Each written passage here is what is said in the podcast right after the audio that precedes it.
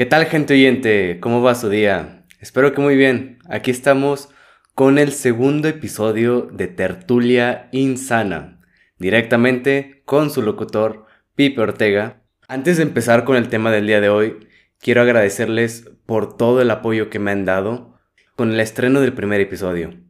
Es un proyecto que me ha costado su debido tiempo y me alegra que me hayan dado tanto apoyo, que hayan seguido la cuenta de Instagram, que se hayan suscrito a la página web y que hayan esperado las noticias de cada cuando sale en cada plataforma para escuchar este podcast.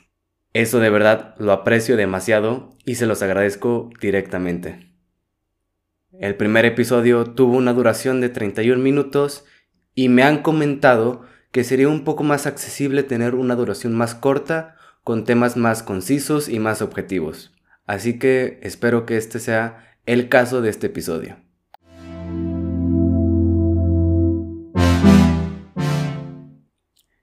El día de hoy vamos a estar ligando un poco con el mismo tema del episodio anterior.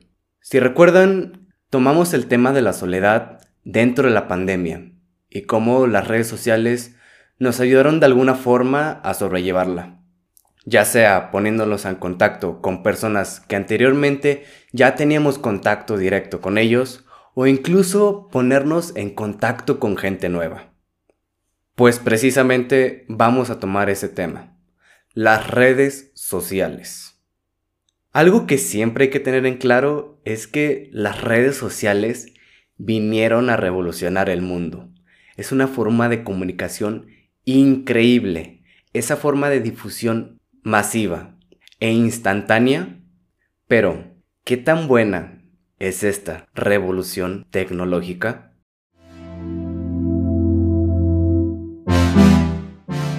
Pues bueno, nuestra primera pregunta del día de hoy, asociándola ya con las redes sociales, es ¿cómo funcionan las redes sociales? Ustedes podrán decirme que esto es muy sencillo. Un, un creador genera su contenido, lo sube a la plataforma y simplemente nosotros lo consumimos. Pero les aseguro que es un poco más complejo que eso. Nosotros únicamente lo vemos como la parte del consumidor vamos a alejarnos un poco más de lo que es las redes sociales y veamos cómo funciona este negocio. ¿Por qué las redes sociales son un negocio y una inversión que las empresas siempre tratan de tomar? Es un punto importante para ellos tener una buena imagen en las redes sociales. Pero veamos por qué. ¿Por qué se le está aprovechando al máximo? Esta pregunta la tomé apoyado en una TED Talk estas pláticas tan dinámicas que se organizan con componentes muy especificados en su tema. Y este es el caso de Santiago Blinkings. Él nos habla un poco de cómo funciona este negocio, ya que él fue por mucho tiempo desarrollador de varias redes sociales. Y ya tomando lo que dice, nos encontramos con la casualidad o bueno, como ustedes prefieran decirlo, que las redes sociales no se hicieron con la finalidad de que tú te comuniques a través de un mensaje. Ya puede ser un mensaje directo o una fotografía o un video. No tiene el fin de la comunicación masiva. Es algo diferente. O por lo menos actualmente ese ya no es el punto principal. La razón por que las empresas investigan e invierten tanto en las redes sociales es porque es rentable. Y tú podrás decir, pero ¿de dónde pueden sacar dinero si una red social es gratis? Yo no invierto dinero, yo no le pago a nadie para poder usar Facebook, para poder usar Instagram, para poder usar Snapchat, por ejemplo. No invertimos nada, ¿de dónde puede ser un negocio? Pues ahí es donde nos confundimos. Nosotros, como usuarios de las redes sociales, no somos los que tendrían que tener necesariamente un beneficio de aquellas.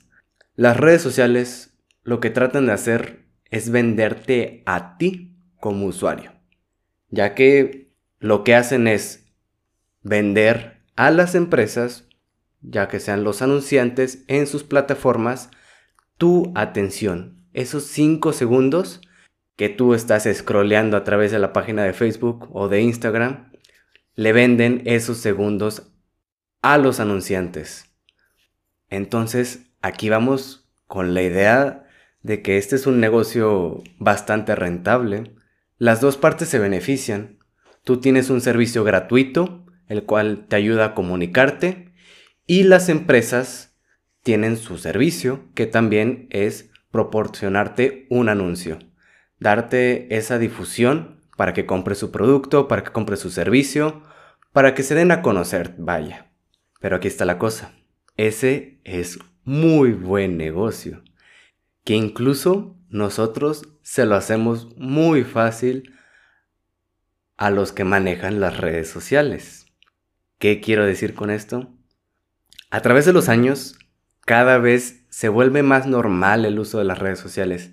Cada vez niños y jóvenes tienen su cuenta de Facebook, de Twitter, más jóvenes. ¿Y por qué? Porque ya es costumbre simplemente, ya es algo normal, ya... ¿Cómo te puedes dar a conocer en el mundo sin una cuenta de Twitter? ¿Cómo puedes dar tu opinión sin una cuenta de Twitter? ¿Cómo puedes etiquetar a tus amigos en memes sin una cuenta de Facebook? ¿Cómo puedes mostrarle al mundo dónde estuviste y con quién estuviste sin una cuenta de Instagram? Así que esto ya es normal. ¿Pero por qué es normal? Justamente porque las empresas de redes sociales siempre tratan de captar tu máxima atención. Y ese es el punto. Tu atención se ha convertido en el producto. Y como tal empresa quiere generar más producto para vender a los máximos compradores posibles. El producto es tu atención. Entonces, lo que quieren las empresas de redes sociales es tener tu atención el máximo tiempo posible para generar más ganancias. Esto lo hacen justamente optimizando su plataforma, poniendo diferentes facilidades a los creadores, en pocas palabras, mejorando su plataforma, haciéndola más accesible y más entretenida para todos. Y claro, está el punto más importante por el cual todos caemos. Es gratis. Tu cerebro baja la guardia cuando es algo gratis. Al fin de cuentas, si no te gusta, pues lo puedes dejar. No te costó nada, si acaso un poco de tu tiempo. Y eso inconscientemente nos obliga a siempre estar entrando. Es gratis, es un servicio que no me va a costar nada. Quizás lo único que puedo obtener es un buen beneficio. Y pues claro, conociendo las nuevas tecnologías, la inteligencia artificial que se está haciendo, las redes neuronales, en sistemas, ¿qué nos traen? Una mejor comodidad. Tú al entrar a una red social no encuentras cualquier cosa, encuentras lo que a ti te llama la atención, con esos sistemas de personalización en tu página de inicio, en tu feed, para que tú estés en un ambiente cómodo y te sientas a gusto. Justamente para que te quedes ahí y no te sientas muy incómodo, estés en un ambiente donde te guste, donde estén las cosas que te gusten. Y volvemos a la otra cosa, estar el máximo tiempo posible dentro de una red social. Ya que entendimos un poco cómo funcionan las redes sociales, y aunque suene muy rudo esta crítica o este análisis, es la verdad. Las redes sociales se han actualizado para generar un negocio, porque a las empresas les beneficia y es algo productivo. Así que vamos con la siguiente pregunta.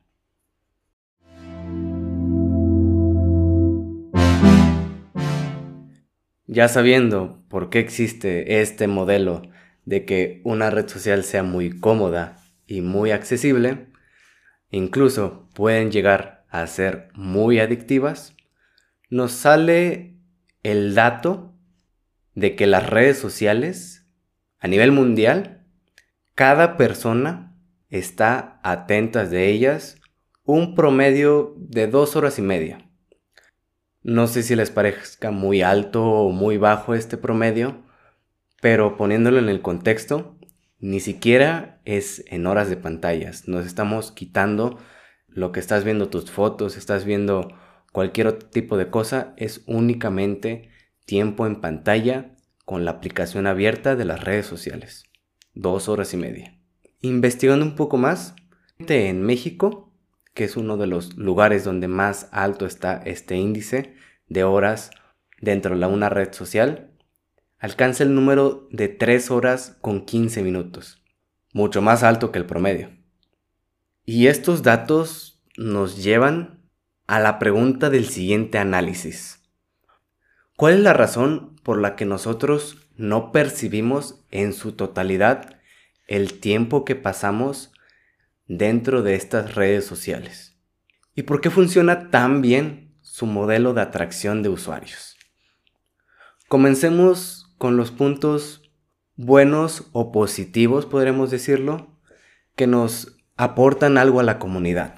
Número uno, es una fácil adquisición de información de manera muy rápida y muy eficiente. En segundos te estás enterando de qué está ocurriendo en el otro lado del mundo, de la noticia que acaba de escribirse hace tres minutos, de un partido de básquetbol que está ocurriendo en ese momento, tú te estás enterando o por lo menos tienes esa accesibilidad. El segundo punto, a mí me parece una de las más importantes, es que promueve el talento e impulsa la difusión de contenido informativo, de opiniones, en general de un pensamiento social. Las redes sociales nos facilitan esa comunicación de una persona que podríamos etiquetarla como una persona común. Ya no necesitas ser periodista, trabajar de locutor en una radio, aparecer en la televisión para que tu voz sea escuchada por cientos, miles o millones de personas. Tú siempre tienes algo que opinar, algo que decir. Y las redes sociales te dan esta herramienta muy fácil y muy accesible. Ese es un punto muy importante. Y punto número tres, que también es muy importante y probablemente es el que más uso común le damos es que nos permite diferenciarnos. Nos permite decir, yo soy bueno en esto, yo hago diferente esto, yo tengo estas cualidades físicas, esta cualidad de pensamiento. Marcamos esa diferencia y queremos que el mundo lo vea. Por este punto también su contraparte. Decir, yo pertenezco a este grupo, me gusta tal cosa, así que pertenezco al grupo del fandom de esta parte. Me gusta escuchar este tipo de música, así que si escuchas este tipo de música probablemente yo también la escuche, porque es de mi agrado, porque me gusta. Así nos podemos sentir más unidos con gente que quizás no hablemos muy seguido o sea un completo extraño. Nos sentimos en compañía. Y vean esta dualidad que es fascinante. Te ayuda a diferenciarte y a ponerte en un contexto homogéneo, a sentirte parte de una comunidad.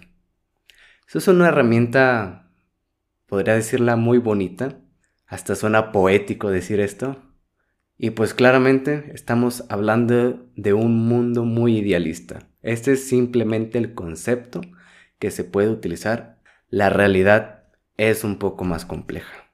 Aquí ya nos metemos en un cuarto punto que ahora sí se convierte en un punto llamémoslo punto gris. ¿Por qué? Porque ese es un punto que puede ser muy bueno o muy malo, dependiendo del contexto.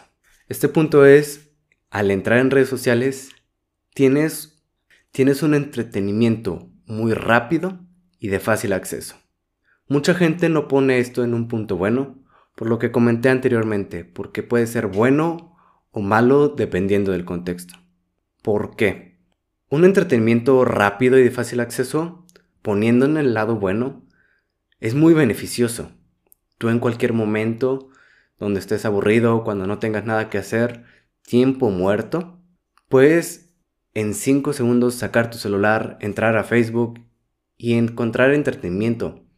Puede ser entretenimiento básico, donde sea un, simplemente un chiste, o puede ser entretenimiento, llamémoslo un documental, una nota periodística, que al final no lo tomamos como una investigación seria, sino simplemente como una actualización para saber qué es lo que está pasando a nuestro alrededor.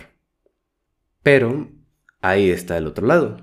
Justamente esta facilidad nos puede llegar a ser una adicción o una dependencia. El simple hecho de que sea algo tan fácil de acceder lo hace en algo tan difícil de dejarlo. Porque no cuesta nada, justamente lo que digo, no cuesta nada entrar a una red social, perderte en unas cuantas publicaciones y decir, esta no me fue tan interesante como yo pensaba, vamos a ver la siguiente. Uy, esta estuvo muy buena, esta me interesó bastante. Vamos a ver la siguiente, vamos a ver la siguiente y así repetidamente, porque es muy fácil, porque es muy fácil estar cambiando de publicación en publicación para buscar más entretenimiento. Como lo digo, está en segundos, rapidísimo. Esa comunicación está al alcance de un simple movimiento de dedo. Y ya como quinto punto, que yo sí lo considero como un punto nocivo, es que se da demasiada difusión, o por lo menos más de lo que debería, a las noticias, publicaciones importantes entre muchas comillas. ¿Cuántas veces no hemos pasado entre publicaciones, publicaciones y vemos una noticia amarillista un título que trata de llamar la atención? Y claro, muchas veces funciona, muchas veces no, pero cuando funciona y al momento de tú darle clic, esto se vuelve viral.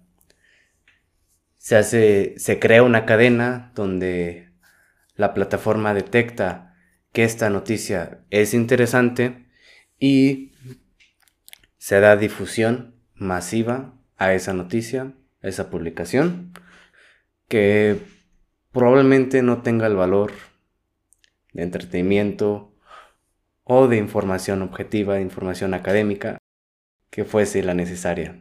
A esto me refiero, puede ser las fake news, noticias o publicaciones con títulos engañosos, o entretenimiento bastante simple, que simplemente es captado por tener una imagen, un título llamativo y que objetivamente quizás no es tan bueno y no debería de tener ese apoyo. Y diciendo esto, no hay algo malo como tal que la gente vea y diga, ok, perdí un poco de mi tiempo, pero el punto es de que opacan o no dejan que otro contenido que pueda ser de mejor calidad pierda esa visibilidad que lamentablemente se está compitiendo por ella. Ya diciendo todo esto, encontramos los puntos buenos y los puntos malos. Que lamentablemente, déjenme decirles, déjenme abrirle los ojos, pero justamente, aunque yo dijese más puntos buenos, los puntos malos o el punto gris también que incluyo, ganan, derrotan a los otros puntos y nos dejan a una plataforma consumidora de tiempo y esto denota un buen funcionamiento de las empresas. Tener más contenido y consumir más. Es por eso que nos notamos. Está muy bien elaborado y aunque nosotros tenemos o sabemos los puntos buenos y los puntos malos, es algo que ya se ha vuelto algo común y ya no lo vemos tal cual como un problema.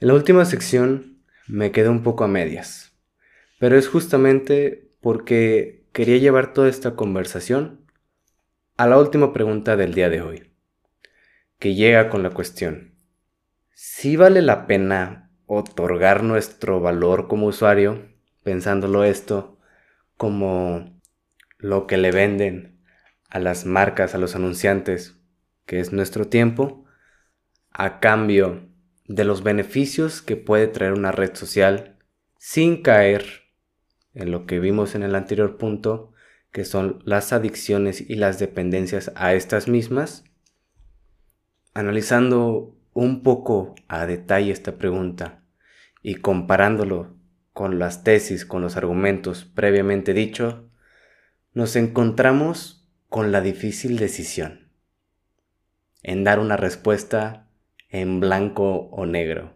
en sí o en no. Y este es el tipo de preguntas que más me ponen incómodo porque es inclinarte a un lado o inclinarte al otro. Y ya puesto en mi opinión para hacer una conclusión rápida y concisa, es decir, que sí, vale la pena poner nuestro valor de usuarios, que es el tiempo, para obtener los beneficios. Ahí ya es el punto donde ya depende de nosotros. Ya no es la empresa maligna que nos está manipulando, que nos está poniendo mensajes subliminales para que estemos ahí todo el tiempo.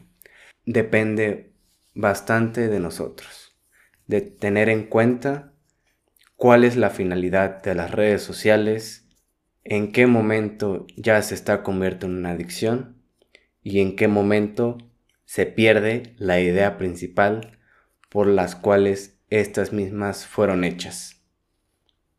Ya definiéndolo mejor, me gusta pensar que las redes sociales no deberían de ser vistas como un entretenimiento, sino más bien una herramienta. Claro que puede ser una herramienta de entretenimiento, no se quita esa posibilidad, pero quitar la etiqueta más visible, la etiqueta más grande de que es puro y sólidamente entretenimiento. Cambiar ese concepto entre nosotros y decir, es una herramienta que la puedo utilizar en cualquier momento para decir, estos 20 minutos, entretenimiento, estos 15 minutos, herramienta informativa. Y jugar con los tiempos, ser conscientes de cuánto tiempo estamos ahí, ser conscientes de en qué momento ya me está consumiendo la plataforma como tal y ya la estoy viendo de una manera inconsciente. Así que la próxima vez que estén perdidos en redes sociales, que estén pasando horas de enfrente de ellas, les recomiendo ponerse en situación y analizar para qué la están utilizando el día de hoy en puro y simple entretenimiento porque no tienes nada que hacer, o lo estás haciendo más como, digamos, un tipo de adicción para simplemente procrastinar de tus otras tareas, de tus otras necesidades que tengas que hacer. Eso es algo muy importante, porque si lo hacemos de una manera colectiva, podríamos hacer un cambio de cómo las plataformas modifican su tipo de algoritmo para un beneficio para nosotros, para el usuario común, que sea un contenido que premie a la calidad y no tanto a la viralidad. Y lo único que podamos adquirir de estas mismas redes sociales sean los puntos buenos, comunicación, difusión, información y entretenimiento de buena calidad.